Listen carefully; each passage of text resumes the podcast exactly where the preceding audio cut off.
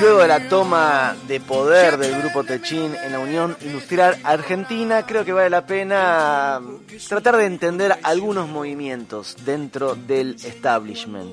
Y hubo dos que quizás pasaron desapercibidos, pero que podrían interpretarse bajo una misma lógica. Por un lado, la inminente incorporación de Mercado Libre dentro de la UIA, con el autoexiliado en Uruguay Galperín, y la otra es la incorporación de la Sociedad Rural Argentina dentro del Consejo Agroindustrial.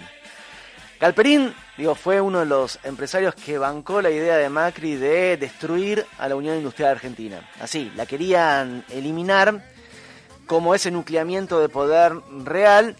De ahí surgió el famoso grupito de WhatsApp que intentó ser una nueva entidad y bueno, quedó, quedó en eso, un grupo de WhatsApp. Ahora, desde Uruguay, Galperín despotrica contra la Argentina y el gobierno. Y quizás considere que llegó el momento de, bueno, de tejer una alianza con el grupo Techin, Arcor y Ledesma en pos de, bueno, los objetivos que tienen, que es eh, o golpear al gobierno o proyectar ya un, un, nuevo, un nuevo gobierno de cara a las próximas elecciones nacionales. Preguntas que quedan en el aire. Lo mismo creo que podría pensarse de la sociedad rural. Su nuevo titular, Nicolás Pino, había prometido en la campaña que se iba a incorporar dentro de este consejo, donde estaban la Federación Agraria, Confederaciones Rurales, con Inagro y después un montón de otras cámaras y las grandes cerealeras. Y acá es donde me quiero, eh, me quiero detener. Eh, Pino dijo es una decisión para fortalecer la mesa de enlace. Entonces uno podría preguntarse si las grandes cerealeras y los productores nucleados en esa mesa de enlace no son realmente lo mismo. Escuchemos a Pedro Peretti, ex director de Federación Agraria, reflexionando sobre esta nueva integración de la sociedad rural en el Consejo Agrario.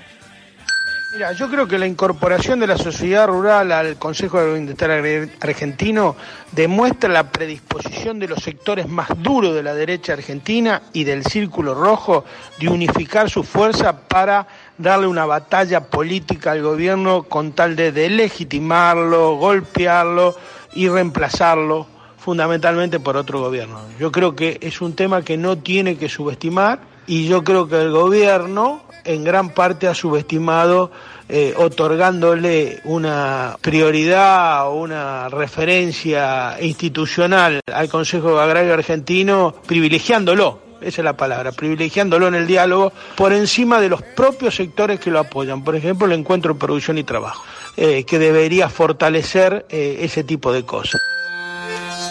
Ese privilegio en el diálogo es estar pactando con el diablo. Y acá lo marcábamos muchas veces. Eh, hasta los consultores del establishment, como Arriazu, que Glesser mencionaba, cree que eh, el Banco Central va a poder contener una corrida cambiaria en los próximos dos meses porque acumuló reservas.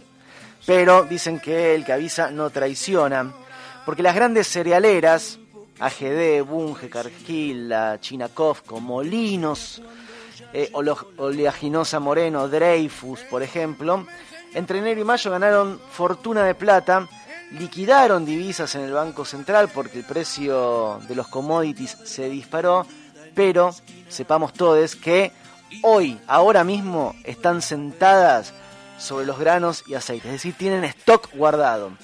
Y esto se ve en los datos de la Bolsa de Comercio de Rosario. Por ejemplo, para la actual campaña, lo que es venta de porotos de soja, por ejemplo, es un 54% menor que la campaña anterior. Y así todo ganaron mucha guita por los precios internacionales. En aceites de soja vendieron un 15% menos.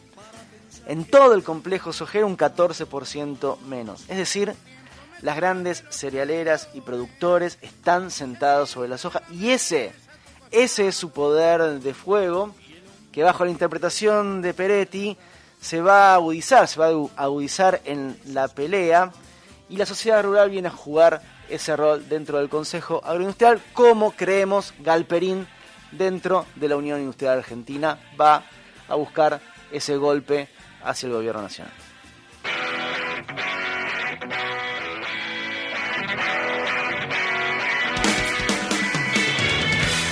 Y ahora nos vamos con agite porque hay que agitar.